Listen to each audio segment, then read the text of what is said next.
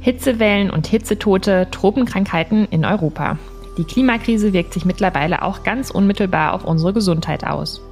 Wir wollen heute über diesen Zusammenhang sprechen mit zwei Frauen, die genau darüber gerade ein Buch veröffentlicht haben. Es heißt Überhitzt die Folgen des Klimawandels für unsere Gesundheit.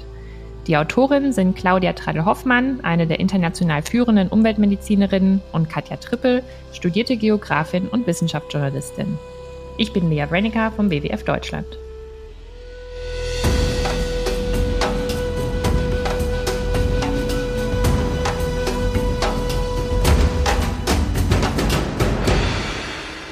Ja, liebe Frau Trippel, liebe Frau Treidel-Hoffmann, schön, dass es klappt heute, dass Sie die Zeit gefunden haben. Vielleicht meine erste Frage erstmal, wie sind Sie überhaupt auf die Idee gekommen, äh, ein Buch über den Zusammenhang von Klimakrise und Gesundheit zu schreiben und wie haben Sie sich dann gefunden?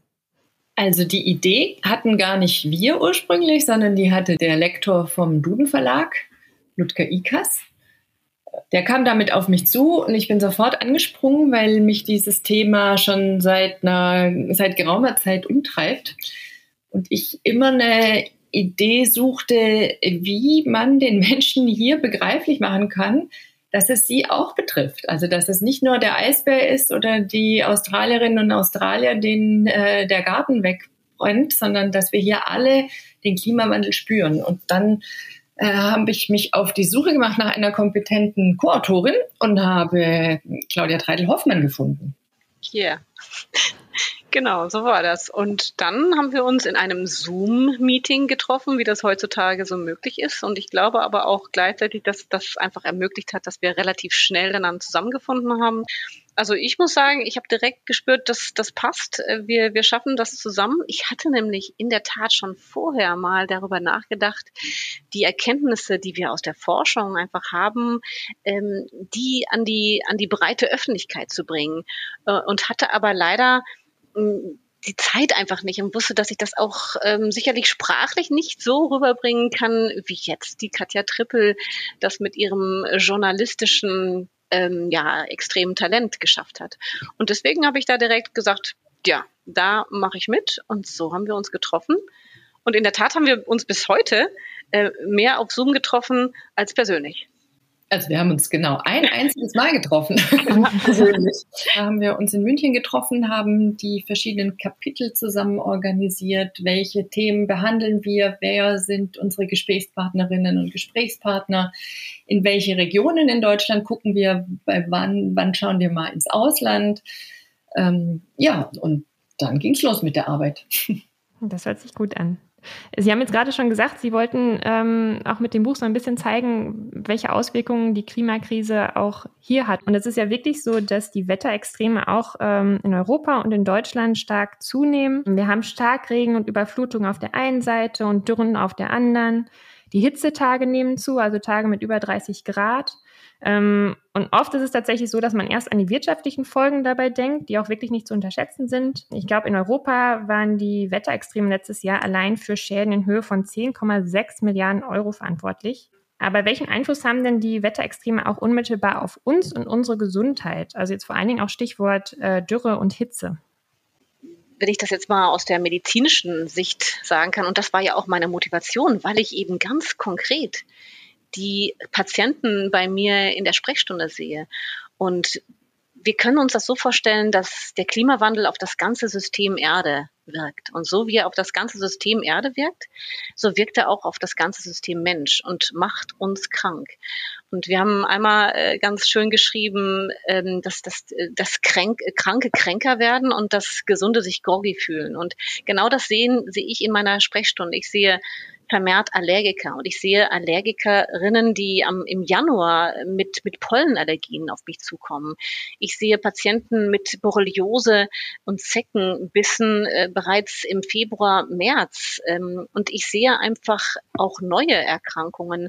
Und all das ist etwas, was jetzt und hier passiert, ich habe ja vor zwei Jahren oder 2019, 2020 in Australien gelebt und gearbeitet.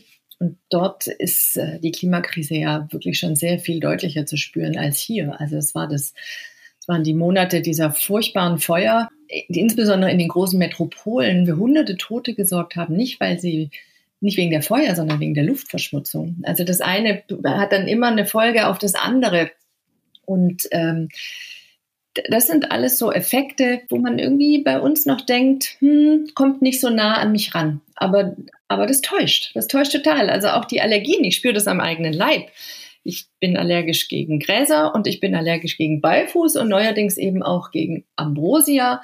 Und dieses Kraut wächst und gedeiht auf dürren Flächen. Das blüht bis in den Herbst hinein inzwischen, einfach weil es so warm bleibt. Und das belastet mich. Also mir läuft die Nase, mir, mir tränen die Augen, ich bin müde, ich kann nicht richtig arbeiten, ich muss mich dopen mit antiallergischen Mitteln. Das sind alles solche Punkte, die werden immer weggewischt, aber sie, sie beeinträchtigen mich und Millionen andere Menschen. Ja, also lässt sich jetzt wirklich tatsächlich schon ähm, auch feststellen und quantifizieren, dass jetzt, Sie haben jetzt die Pollen auch angesprochen zum Beispiel, dass es damit eher losgeht mittlerweile und auch äh, länger andauert und dass es auch jetzt äh, andere, andere Pollen sind oder andere Pflanzen. Genau, der, der Klimawandel wirkt auf unsere Gesundheit im Prinzip über die Veränderung von Ökosystemen. Also der, der Klimawandel wirkt so auf die Pollen, dass wir erstens längere Pollenflugsaison haben. Pollen fliegen fast das ganze Jahr. Zweitens ist es so, dass wir auch mehr Pollen haben. Also mehr CO2 bedeutet unter anderem auch, das ist im Prinzip ein, ja, ein Wachstumsfaktor auch für Pflanzen. Und deswegen sehen wir mehr Pollen auch durch die Hitze, durch CO2, aber andere Dinge auch noch. Und drittens ist, dass der Pollen ähm, auch noch aggressiver wird. Also er setzt mehr von diesem Eiweiß, von diesem Protein frei, was Allergien auslöst. Und dann kommt hinzu, dass wir auch noch neue Pollen haben. Also diese vier Faktoren, ähm, die führen einfach dazu, dass wir mehr Allergiker und Allergikerinnen haben, aber nicht nur das, sondern auch die, die schon bereits eine Allergie haben, die leiden mehr, weil einfach mehr Pollen da sind. Mhm. Und was Sie auch noch gerade angesprochen haben, das fand ich auch interessant, ähm, sind quasi die, die Tiere, Insekten und so weiter. Stichwort Zecken und Borreliose, das gibt es jetzt auch häufiger durch die Klimakrise. Und wie sieht es auch aus mit anderen Tieren? Also jetzt zum Beispiel denke ich jetzt an die, an Mücken und Krankheiten, die auch von Moskitos übertragen werden. Ist ja so ein bisschen so ein Horrorszenario, aber vielleicht ein Horrorszenario, das Realität werden könnte, dass wir bald auch in Europa uns ähm, eindecken müssen mit Mitteln gegen Moskitos, die Denguefieber übertragen, eventuell sogar Malaria und so weiter. Oder ist das übertrieben oder ist das wirklich, äh, könnte das bald Realität sein? Also ich fange mal kurz an mit den Zecken weil ich da ausführlich mit verschiedenen Experten und Experten gesprochen habe. Und die haben für 2018, 2019 und 2020 festgestellt bei ihren wöchentlichen Rundgängen, dass es noch nie so viele Zecken gab. Also die Zahlen haben sich zum Teil fast verdoppelt und die Folge 2020 war, dass es auch noch nie so viele FSME-Erkrankungen gab. Was auch daran lag, dass 2020 natürlich durch die Corona-Krise sehr viele Menschen draußen in der Natur unterwegs waren. Aber das kann nicht der einzige Grund sein. Also diese milden Winter bringen das Zeckenwachstum zum Boomen. Und die Zeckenexperten haben auch herausgefunden, dass der, dass die, die Viren, die das FSME übertragen, inzwischen auch in viel größeren Höhen, also im Mittelgebirge überleben können. Dort waren die früher nicht. Dort gab es nur die Zecken, aber nicht das Virus. Das hat sich auch durch die Erwärmung ergeben. Und zu den, ähm, zu den Mücken. Ich bin ja gerade hier aus Frankreich zugeschaltet und hier fliegt schon die ganze Zeit die Tigermücke durch die Gegend. Also ich weiß es hier aus in Phasen, wo es dann auch noch feucht ist und wo die ihre Eier ausbrüten können. Es wird unerträglich. Ich habe Nachbarn, die gehen im Sommer überhaupt nicht mehr in den Garten hinaus. Das ist jetzt sozusagen nur eine bequemliche Sache. Da geht es nicht um die direkte Gesundheit. Aber wenn die dann erstmal anfangen, diese gefährlichen Krankheiten zu übertragen, dann haben wir nochmal eine ganz andere Situation. Genau, und dafür braucht es einfach auch Erkrankte, die dann ähm, durch unsere Mobilität nach Deutschland kommen. Und sobald eine Mücke auf einen Erkrankten trifft, dann kann er den Erreger auch äh, mit aufnehmen. Und dann haben wir diese Erkrankungen auch hier. Also wir nennen das Vektoren. Also die Mücken sind die Vektoren, die diese Erkrankungen übertragen. Und, und wir, wir sehen eben diese Erkrankungen. Wir beschreiben auch mehrere Fälle von Westnilfieber zum Beispiel. Und das ist ein Punkt, diese neuen Erkrankungen, die wir sehen, das hat natürlich auch eine Konsequenz für unsere Ausbildung. Wir müssen natürlich diese neuen Erkrankungen erklären. Also ich habe während meines Studiums natürlich auch von Westnilfieber gehört, aber das war dann Tropenerkrankung. Mhm. Jetzt ist es eine Erkrankung, die hier bei uns vorkommt. Und äh, das heißt also, und das ist auch bereits passiert, die Ärztekammer hat äh, das Thema Klimawandel und Gesundheit in den Weiter- und Fortbildungskatalog mit aufgenommen. Okay. Das ist ja schon mal quasi ein, ein positiver Schritt, jetzt angesichts der, der negativen Entwicklung, ähm, dass man sich wenigstens ein bisschen darauf vorbereitet. Das ist der Punkt, genau. Also in unserem Buch beispielsweise schildern wir den Fall von einer Hausärztin aus der Nähe von Leipzig, die 2019 nach wahnsinnig heißen Sommertagen im August auf einmal eine ganze Reihe Patientinnen und Patienten in der Praxis hatte mit hohem Fieber und mit einem total seltsamen Ausschlag, den sie überhaupt Sowas hatte sie noch nicht gesehen und sie dachte, seltsam, was ist denn da los? Waren die alle auf der gleichen Party oder ist das irgendwie eine Geschlechtskrankheit, die hier im Dorf die Runde macht? Und hat die Blutproben ins Labor eingeschickt, kam nichts bei raus. Und dann hat sie zufällig in den Nachrichten von diesem Westnil-Virus gehört, rief nochmal beim Labor an, sagte, könnt ihr bitte nochmal checken? Und die haben sie erstmal ausgelacht. Mhm. Sie spinnen. Er hat gesagt, nein, bitte macht es. Und sie hat ins Schwarze getroffen. Die ganzen Personen waren infiziert. Ja, Wahnsinn. Und platt gesprochen ist das tatsächlich wegen den milderen Wintern und der, der heißeren Sommer der Fall. Die Mücken sind unsere ganz normalen heimischen Stechmücken. Und äh, das Virus kommt über Zugvögel zu uns, ist dann meistens abgestorben, aber bei so heißen, also wenn die Winter milde sind, können die überdauern. Und wenn die Sommer sehr, sehr heiß sind, können die Mücken das durch einen einfachen Stich übertragen. Claudia, das kannst du besser erklären, was da passiert. Genau, also äh, die Mücken sind der Vektor, ja. Mhm. Ähm, und ähm, die Mücken brauchen letztendlich eine erkrankte Person, ähm, um diesen Erreger aufzunehmen. Und dann lebt der Erreger in der, äh, in der Mücke. Ähm, Virus oder zum Beispiel auch die, die Borrelien, die, die leben im Darm äh, der Mücke und sind da an, an, die, an die Darmschleimhaut von den Mücken angeheftet und wird dann erst mobilisiert, wenn letztendlich das Blut in den Darm reinkommt. Ähm, und dann äh, wird äh, das, äh, dieser Parasit oder das Virus in das Blut übertragen und dann erfolgt die Infektion. Und gerade aus diesem Mechanismus hat man sich auch ähm, schon wiederum äh, überlegt, wie man dagegen angehen kann, weil das ist ja auch ein ganz wichtiger Punkt in unserem Buch, was wir tun können.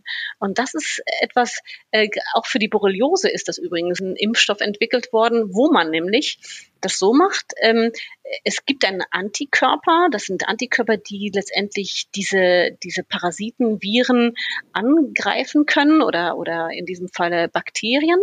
Ähm, und diese Antikörper werden aufgesaugt von der Mücke ja, mhm. und töten das Bakterium im Darm der Mücke. Und dann kommt es gar nicht mehr zur Übertragung der Borrelien in das Blut.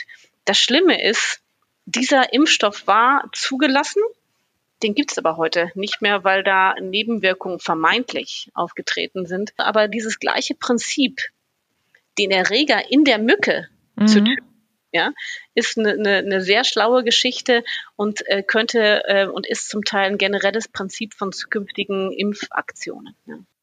Wird denn, wird denn äh, daran jetzt äh, verstärkt geforscht? Also fließt da genug Geld dann auch in die Forschung? Naja, genug Geld in der Forschung, das dürfen so eine Forscherin letztendlich nicht fragen. Ne?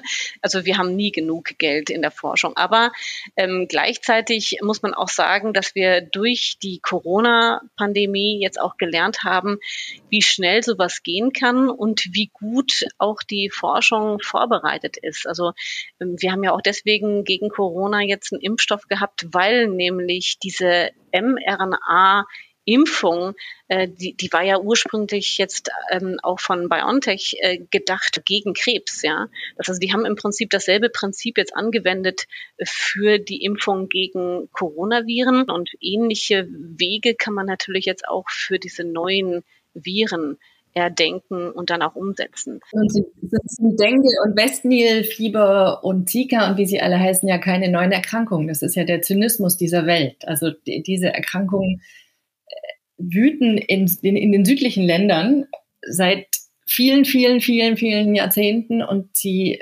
töten viele, viele tausende Menschen, ohne dass sich die Pharmaindustrie bislang bemüßigt gefühlt hat, da groß zu forschen. Das passiert jetzt, wo diese Erreger und diese Vektoren in westliche, wärmere, mhm. ältere Gefilde ziehen. Muss man ja auch mal sagen. Ja, ja, das stimmt. Wir haben jetzt schon äh, häufiger über die, die Hitzetage gesprochen, also dass die Hitzetage auch in Europa zunehmen. Ähm, wie, wie macht sich das bemerkbar? Was für einen Einfluss hat das auf den Körper? Also ich habe mit einem Extremmediziner von der Charité gesprochen, der sich sehr gut auskennt mit äh, Körperreaktionen auf Hitze, weil er auch Menschen in Bergwerken untersucht hat oder die Wüstenexpeditionen machen und so weiter. Und der hat mir sehr eindrucksvoll geschildert, dass wir nicht wirklich tolerant sind, was Hitze angeht. Also unsere Körpertemperatur muss eigentlich immer um die 37 Grad warm sein, damit wir geistig und körperlich fit sind. Und wenn wir uns erhöhen oder wenn wir kühler werden, erleben wir sofort Einschränkungen. Also wir sind, können nicht mehr klar denken oder wir können uns nicht mehr richtig gut bewegen und so weiter. Und das passiert an großen Hitzetagen, insbesondere auch, wenn die Nächte nicht mehr runterkühlen, also wenn der Körper keine Erholungsphasen mehr findet. Und äh, so sehe ich das eben bei meinen Patienten. Ich kann berichten von einer Patientin, die jetzt ähm, an einer Neurodermitis leidet. Das ist eine Erkrankung, die äh, fast eine Kindererkrankung ist. 30 Prozent der Kinder haben eine Neurodermitis, jetzt im Erwachsenenalter nur noch 5 Prozent. Aber die, die es dann haben im Erwachsenenalter, die haben wirklich zum Teil von Kopf bis Fuß entzündete Haut.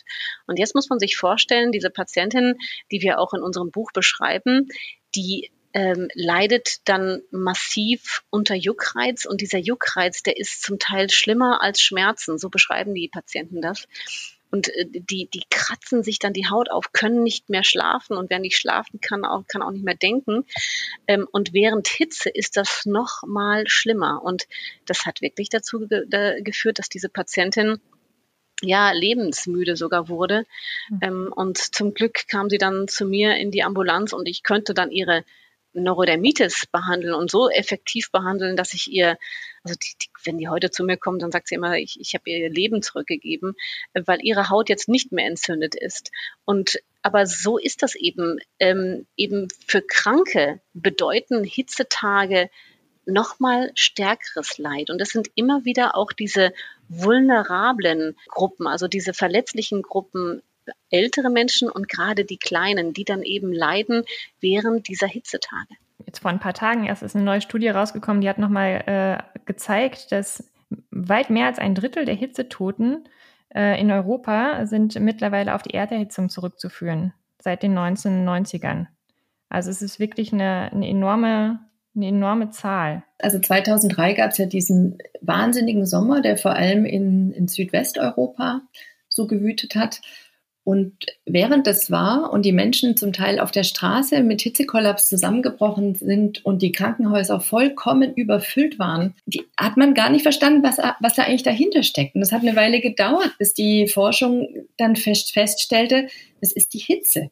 Die Körper machen nicht mehr mit. Das gleiche war dann nochmal 2006. Das war das Jahr der, der Fußball. Die EM war das, glaube ich. Und 2018 und 2019 auch nochmal. Also wir hatten 2018 in Deutschland fast 6000 Hitzetote, also Übersterblichkeit. Und das sind, das sind enorme Zahlen, doppelt so viele wie Verkehrstote.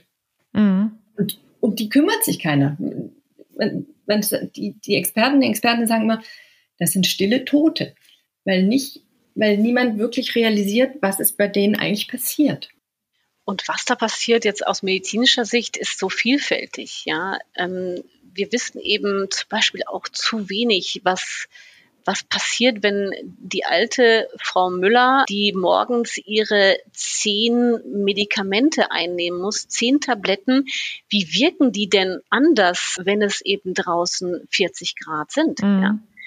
Ähm, und, und hier ähm, haben wir einfach ein, ein, Grundverständnis noch nicht, was wir eben haben müssen.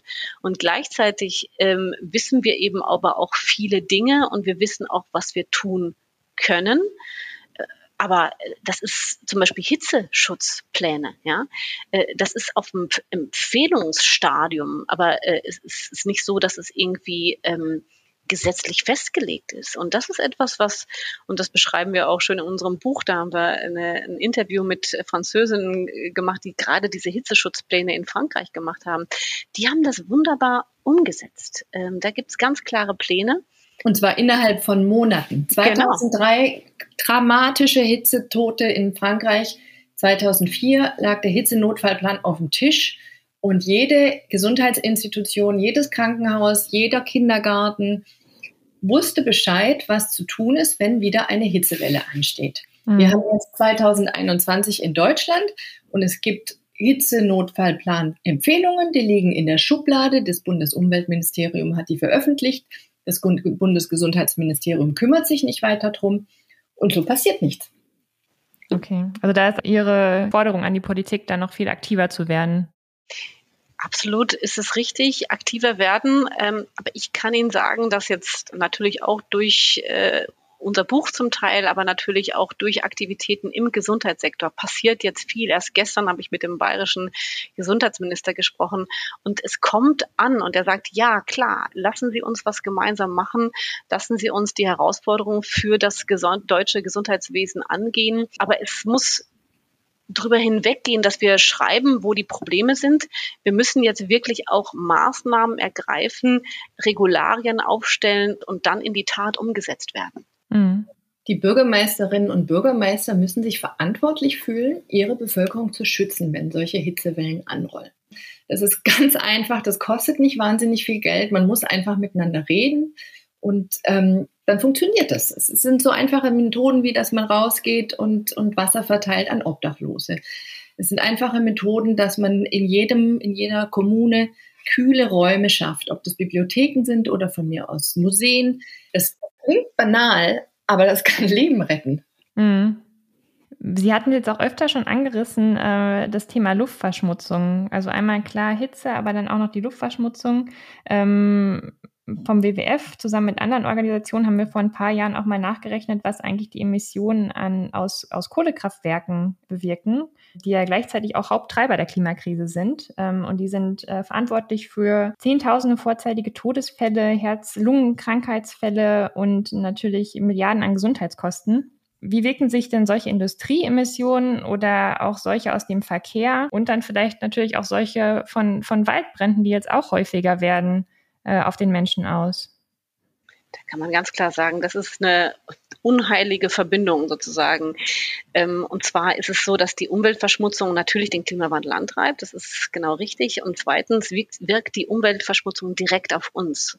Und wir wissen das von der Wissenschaft wirklich haarklein, wie das funktioniert. Wir wissen, wie ultrafeine Partikel zu chronischen Lungenerkrankungen, wie ultrafeine Partikel zu Lungenkrebs führen, wie äh, die auch das Herz schädigen, Herz-Kreislauf-Erkrankungen, Schlaganfälle und ich könnte jetzt noch eine ganze Reihe an weiteren Erkrankungen nennen, will jetzt aber auch nochmal fokussieren auf diese Neurodermitis, nämlich diese, ähm, diese Umweltverschmutzung wirkt auf unsere Haut und macht unsere Haut löchrig. Und so wissen wir zum Beispiel, dass wenn ein Kind in der Nähe von einer befahrenen Straße aufwächst, dann hat dieses Kind eine erhöhte Wahrscheinlichkeit, eine Neurodermitis zu entwickeln.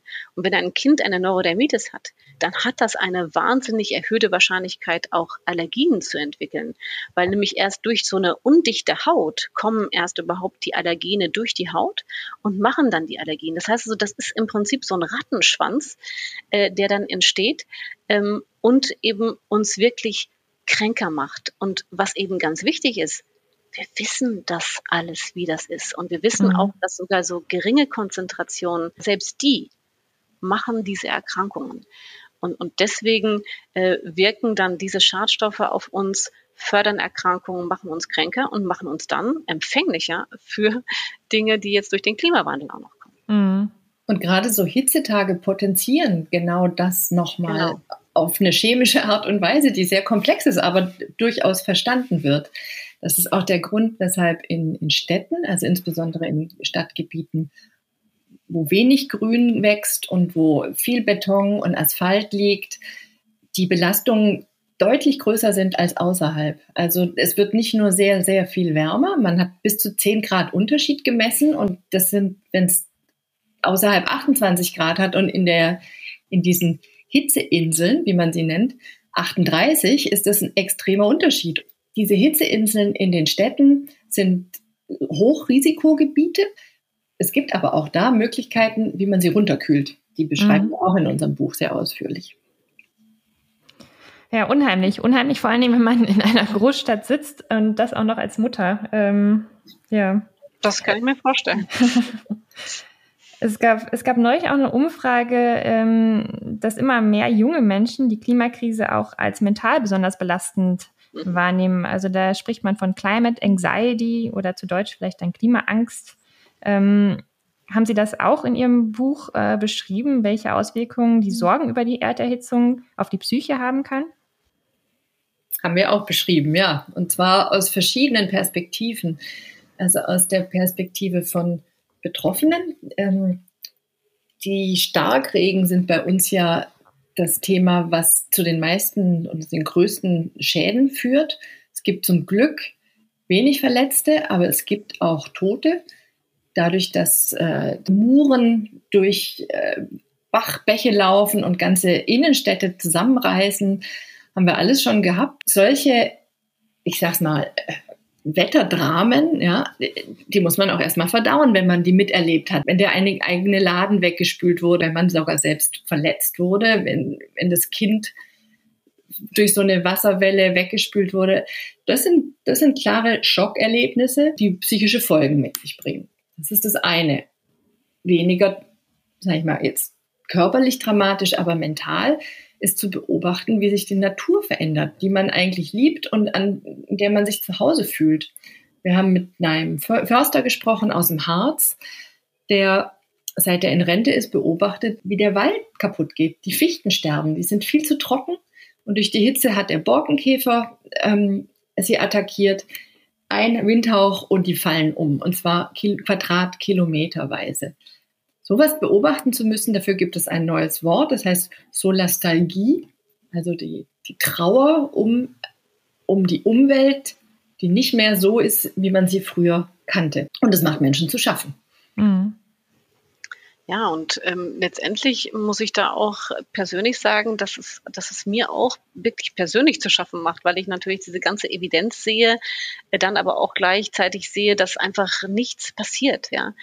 Ähm, und, und da muss ich sagen, meine eigene Therapie gegen diese Depression ist dann, dass ich, dass ich einfach was tue, dass ich dann einfach diese Dinge berichte und erzähle mit, mit Katja Trippel. Und, und das, das hilft einfach. Und gleichzeitig ist es so, dass ich einfach auch gerade in den letzten zwei Jahren, wo ich da vermehrt auf dem Thema Klimawandel und Gesundheit bin, sind so viele mit mir jetzt unterwegs. Gerade in der Ärzteschaft passiert da so viel. Und so versuchen wir eben diese mentale Gesundheit bei uns selbst auch aufrechtzuerhalten. Ähm, aber dieses, dieses Bedrückende, was passiert in der Zukunft, macht das eigentlich noch Sinn, heute Kinder in die Welt zu setzen? Höre ich immer wieder, wenn ich jetzt auch Interviews führe, ähm, dann, dann sagen mir die, die Interviewpartner auch, ja, also jetzt, ich habe ein dreijähriges Kind, war das eigentlich sinnvoll? Und da kann ich nur sagen, ja, natürlich ist es sinnvoll, weil die Hoffnung ist natürlich groß. Äh, und da. Ähm, aber nur dann, wenn wir jetzt, also jetzt was tun und wir alle, nicht darauf warten, dass irgendwer sagt, ja komm, jetzt äh, gibt's Gesetze, sondern wir müssen jetzt anfangen und jeder muss bei sich anfangen. Und deswegen steht auch ganz groß auf an unserem Buch, was wir tun können. Vielleicht hätten wir eher schreiben sollen, was wir tun müssen. Mhm. Aber das wird ja nicht gern gehört, was wir tun müssen. Also den Klimaschutz finden wir alle super, aber nicht mit dem eigenen Auto und schnell fahren wollen wir weiterhin und wollen nicht äh, mehr fürs Heizen zahlen und so weiter. Also es ist, da ist jeder für sich und ich nehme mich da gar nicht aus, ja durchaus auch ein bisschen schizophren, ne? Ja, also, die, die Bequemlichkeiten, an die man sich so sehr gewöhnt hat, aber die nun leider der Treiber sind von dieser Klimakrise, wir müssen einen anderen Umgang damit finden. Das, ja. und, und dieses permanente, nee, das geht nicht und da können wir nicht anfangen und das ist übertrieben und so. So können wir nicht weitermachen. Es muss genau andersrum sein. Also diejenigen, die die besten Vorschläge haben, die sollen laut gefeiert werden und nicht diejenigen, die immer nur meckern. So geht's nicht. Ja. Was aber auch für uns immer ganz wichtig ist zu betonen, dass natürlich jeder Einzelne und jede Einzelne ähm, etwas tun muss, und es auch auf die Einzelnen ankommt, aber dass man die Verantwortung nicht komplett jetzt auf das Individuum abschieben kann. Also wir brauchen die Veränderung in der Wirtschaft ganz dringend und wir brauchen die Veränderungen, die aus der Politik angestoßen werden. Ohne geht es nicht. Was die, was die Bundestagswahl natürlich nochmal entscheidender macht in diesem Jahr, ähm, weil wir da jetzt die Weichen stellen für die nächsten vier Jahre und es da extrem drauf ankommen wird, was jede Partei für ein, für ein Programm hat für den Klimaschutz. Ähm, das ist für uns immer ganz wichtig zu betonen, dass es, dass es auch auf die, auf die anderen Ebenen extrem ankommt, also auf Politik und Wirtschaft eben, eben nicht nur auf, auf die Einzelnen. Es gibt so große Hebel, die wir haben und das ist sicherlich in der Wirtschaft und wir müssen einfach den, den Personen in der Wirtschaft zurufen, ja, natürlich kostet das jetzt was, aber es kostet so viel mehr, wenn mhm. wir das erst später tun. Ja, es gibt jetzt eine neue Studie, die zeigt, dass das Bruttoinlandprodukt um vier Prozent sinken wird, wenn wir jetzt äh, klimaangepasst was was machen. Es wird aber um 14 Prozent sinken, wenn wir nichts tun. Ist einfach völlig kontraproduktiv. Wir zahlen drauf und wir zerstören unsere Existenz. Deswegen ist das kompromisslos und alternativlos, jetzt zu investieren ich finde, es ist auch ein parteiloses Thema eigentlich, ja. weil es ist der, der Klimawandel, der diskutiert sich nicht. Das ist keine, das ist keine Meinung. Das sind Fakten. Das ist Physik. Das ist Chemie. Und die stehen fest. Die stehen seit langem fest. Und ja. eigentlich es, es zweifelt da auch niemand mehr dran. Mhm. Und deswegen kann ich überhaupt gar nicht verstehen, dass nicht jede Partei, die zur Wahl steht, ein extrem ambitioniertes Klimaschutzprogramm in dem, im Programm stehen hat. Auch, auch überhaupt das Wort Klimakompromiss ist ja, ist ja schon irgendwie äh, ein seltsames Wort, weil das Klima, da gibt es keine Kompromisse. Da können wir so hinsetzen, hallo Klima, wie geht's denn so? Und könnten wir vielleicht hier 1,5 oder 2 Grad? Das ist kompromisslos. Das muss jetzt breit angegangen werden. Und ich sage es nochmal, wir wissen ganz genau, was wir machen müssen die ganzen Erkenntnisse sind da und wir wissen, an welchen Rädchen wir drehen müssen. Wir müssen es nur tun. Da, da, treffen sich auf äh, offene Ohren hier bei uns. Ähm, da schließt sich jetzt auch meine, meine letzte Frage perfekt an. Ähm, wie wichtig ist es denn für unsere Gesundheit, dass wir das Ziel aus dem Pariser Klimaabkommen, die Erderhitzung auf äh, deutlich unter zwei Grad, möglichst 1,5 Grad zu begrenzen, dass wir das erreichen? Also wie viel schlimmer wäre es für unsere Gesundheit, wenn wir jetzt auf drei, vier, fünf Grad zusteuern? Es ist einfach so, dass ab, gewissen, ab einer gewissen Temperatur können wir nicht mehr leben. Ab 42 Grad denaturieren unsere Proteine, unsere Eiweiße. Wenn wir nicht dieses Ziel äh, einhalten, dann ist es wirklich so, dass wir unsere Existenz bedrohen. Es ist nicht so, dass wir dann sagen, ja, dann sind wir halt ein bisschen kränker oder sowas. Das ist wirklich existenzbedrohend. Und insofern ist das für unsere Gesundheit ein absolutes Muss. Also gerade das Thema Hitzewellen ist, glaube ich, ganz klar berechenbar und auch berechnet worden. Wenn der Treibhausgasausstoß nicht radikal eingeschränkt wird, dann nehmen diese Hitzewellen wahnsinnig zu. Dann haben wir, ich weiß nicht, vielleicht 60 Tage über 30 Grad irgendwann. Und das sind Verhältnisse, wie sie derzeit in Nordafrika herrschen. Unsere norddeutschen, süddeutschen Körperchen sind dafür noch nicht angepasst. Mhm. Und so schnell. Und unsere Lebensweise auch gar nicht. Also auch nochmal von Ihnen aus Gesundheitssicht der dringende Appell, etwas gegen die Klimakrise zu tun und sie zu begrenzen. Absolut richtig. Das ist der, der perfekte Schluss, glaube ich, für unseren, für unseren Podcast. Ähm, dann bedanke ich mich sehr, dass Sie sich heute die Zeit genommen haben, mit mir zu sprechen. Wir danken Ihnen. Und ich hoffe, dass Sie noch mit Ihrem Buch ganz, ganz viele Leute erreichen. Das ist unser Ziel. Klimaschutz ist Kompromiss und alternativlos, wenn wir unsere Lebensgrundlagen und unsere Gesundheit wahren wollen, sagt also auch die Medizin. Damit bedanke ich mich sehr, dass Sie heute zugehört haben und hoffe, Sie hören auch nächste Woche wieder rein in unseren WWF-Podcast Überleben.